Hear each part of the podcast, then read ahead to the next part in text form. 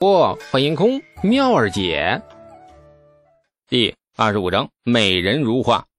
买牛的事儿确实要提上日程了。二十亩地不是父子二人能耕的，累死都做不完，必须买两头牛回来。青阳县有个骡马市，可以去那里物色一下。家里也该重新盖一个大点的房子了，添置一些家当。将来攒够了钱，自己亲自画图纸，盖两个两层的小木楼。不过，貌似这个世界的规矩很多，房子的高低也有讲究，超过法律规定的高度便是逾制，要治罪的。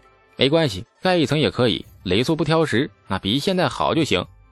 还可以画一些图纸，请木匠打造一些家具，八仙桌呀、太师椅呀、高脚凳啊、桌凳柜什么的。绝对是大家没有见过的新奇东西。如果大家都喜欢这些新家具，自己可以拿图纸和木匠合股，每卖一件家具出去，便从中抽成。在盗版出现以前，不大不小也能够赚上一小笔。李素蹲在河滩边，两眼无神，呆呆地望着天空，这心里默默给自己美好的未来生活做着蓝图规划。东阳公主今日心情不错。自从离开了太极宫，住进这块属于自己的封地之后，她的心情一直都不错。今日暖阳高照，万物俱春，长安城的文人学子和百姓们都纷纷出城踏青。东阳公主也按耐不住了，久寂的心情如同被这绵绵的春意唤醒了一般。她终于忍不住踏出了公主府，甚至难得任性的不准任何宫女和侍卫跟随。独自一人慢慢的走到了河畔，脚步很轻，仿佛怕惊醒仍在沉睡的绿草。东阳公主唇角勾起了一抹顽皮的轻笑，小心的看了看四周，然后脚步停下，弯腰将脚上的绣鞋脱下，然后坐在地上解开了足衣的带子，露出了一双白净晶莹如美玉般的玲珑玉足。双脚得到释放，东阳公主心情更好了。赤脚踩在软绵绵的草地上，脚心痒痒的，又很舒服。东阳公主咯咯笑了几声，调皮的脚趾头缩紧又舒展开，又笑了几声。两只白葱般的玉指倒勾着绣鞋，赤着脚在草地上跑了起来。河滩边有一块硕大如杯的巨石，李素此时正坐在巨石背后。望着天空发呆，一串银铃般的笑声恰在此时传进他的耳中。李素一愣，情不自禁地扭头看去，然后他看到了一手拎着绣鞋、赤脚跑在草地上的东阳公主。东阳公主显然没想到巨石背面居然还有人，二人目光触碰，东阳一惊，停下脚步，呆滞地看着李素。两人的第一次相遇便在这太平村的泾河河畔。春风青山芳草，流水垂柳暖阳，美如画卷的风景里，一个恰正芳华的女子走进了这幅美丽的画卷，然而与画卷融为一色。李素面含微笑，静静地注视着她，眼中闪过了一抹纯粹的欣赏。真不容易呀，来到这个世界好几个月了，终于看到了一位真正的美女。眉若带柳，眸含秋水，眉姿艳逸，明艳端庄。李素脑海中情不自禁冒出一句诗：“三月三日天气新，长安水边多丽人。态浓意远书且真，肌理细腻骨肉均。”此时此地此景此女，可不正应了这句诗吗？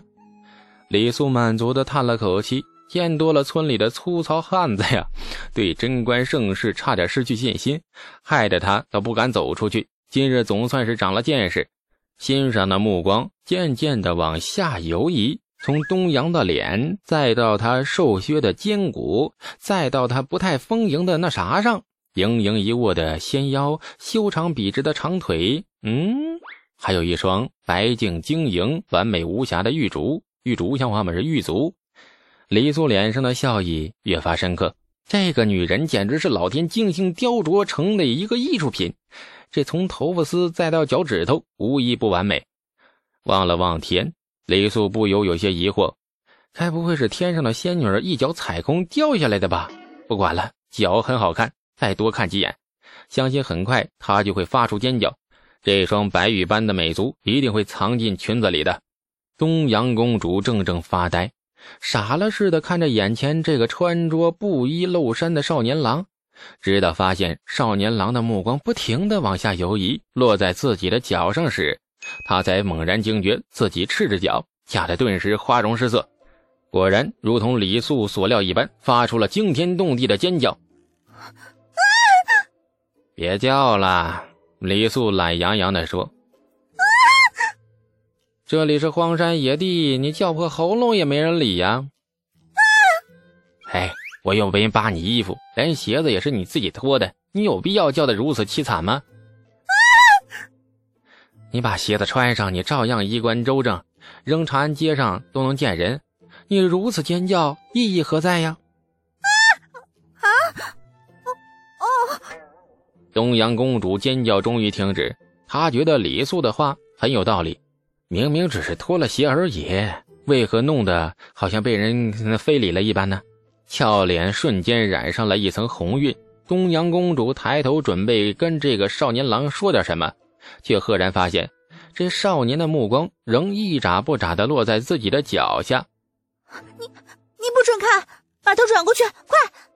李素见他快急哭的神情，只好摸了摸鼻子，讪讪的转过头。太小气了！你再过一千多年，大街上的女人穿着各种露脚的凉鞋，还有和那连着屁股都盖不住的超短裙开叉到肚脐眼的低胸装，还有美胸美足美腿，各种展示，各种那啥，生怕男人少看一眼。如果一道神雷把这女子劈到一千多年以后，他还不得疯啊？若是再让他看到一部名叫做《东京很夜》的小电影啊！身后传来了窸窸窣窣的声音。东阳公主手忙脚乱地穿着足衣和鞋子，没过多久，身后两声略显慌乱的轻咳。嗯，我我好了。李素回过头，再次望向东阳公主，目光仍然掩饰不住的欣赏。不知道这个年代的人怎么看的，至少她很符合李素的审美观，在她眼里，这才是真正的美人。那位同村的杨寡妇不能再想了，你想想都会瞎呀。相遇是美丽的，然而二人心里各有滋味。李素一直怀着戏谑的心情，也不觉得自己失礼，而东阳公主心中却无比懊恼。如今这年头，虽然女人没有宋明之时活得那么累，但是对于名节还是很看重的。而女人的脚，大抵等于名节桌上的快捷方式。身为金枝玉叶的东阳公主，今日莫名的被一个陌生男子看了自己的脚，而且看的是那么专注，那么认真，那怎么能不让公主殿下烦恼呢？哎，恼归恼，这公主也不能不讲道理。说来说去，还是自己疏忽大意了。得意忘形，自己脱了鞋跑到这男子跟前。无论怎么样，也没有办法怪他。你是何人？毕竟天家贵胄，这一开口便是带着些许威严。太平村李素，幸会姑娘。李素，这个名字有点熟，好像在哪听过。你认识我？花开堪折直须折。莫待无花空折枝，原来是你。李素也吃惊了，他并不知道郭奴去过他家，而且偷偷将他的诗哎墨迹之后写下来送进公主府。哎，这首诗我从未示人，你怎么知道啊？村学的郭先生把你的诗送到了公主府，我我们公主府的人都在传颂你这首诗呢。李素怔怔了片刻。以他的聪明，自然猜到了前因后果，于是苦笑：“以后我要在自家院子挖几个茅坑。为何？若有那些不打招呼便闯进我家的人，还乱抄我的诗拿出去显摆的，跨进院子就会一脚踩空。哎呀，美得很，美得很呐！”东阳公主愣了一下，然后捂着小嘴是咯咯直笑，俏脸迅速染上了一层明艳动人的红晕。你真龌龊！郭先生可是为你好，人家在公主府前跪了半个时辰，说是为国建才。你倒好，反过来把他骂了一顿。李素神情浮上了几许惊恐，为国建才，公主向朝廷举荐了我了吗？举荐人才哪能那么容易啊？再说了，仅凭一首诗，还是略显不够。哎呀，李素终于把心放回了肚子里，幸好啊，幸好这公主眼瞎。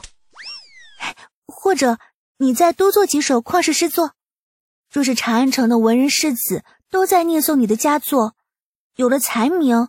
朝廷自会引荐你入仕。李素皮笑肉不笑，那个别别别闹，千辛万苦才辞了官，回来还挨了老爹一顿痛揍，现在又要他当官，疯了吧？直到这时，李素才认真的打量东阳公主，观察了一阵，又问道：“你是公主府的人呢？”“对啊。”“你在公主府做什么的呀？”“我，我是服侍公主的宫女。”“嗯。”对，我叫绿柳。李素笑了。服侍公主的宫女头上戴三只纯金的步摇，双手白皙粉嫩，不见丝毫粗糙之处。一身的绫罗虽然不知质地，却显得也是极贵的那种。哎呀，这宫里的宫女这么好命吗？更别说她眉宇间散发出淡淡的尊贵端庄之气了。好吧，既然她说是宫女，李素便情当她是个宫女吧。大家都这么相处下去。挺好的，感谢您的收听。去运用商店下载 Patreon 运用城市，在首页搜索海量有声书，或点击下方链接听更多小说等内容。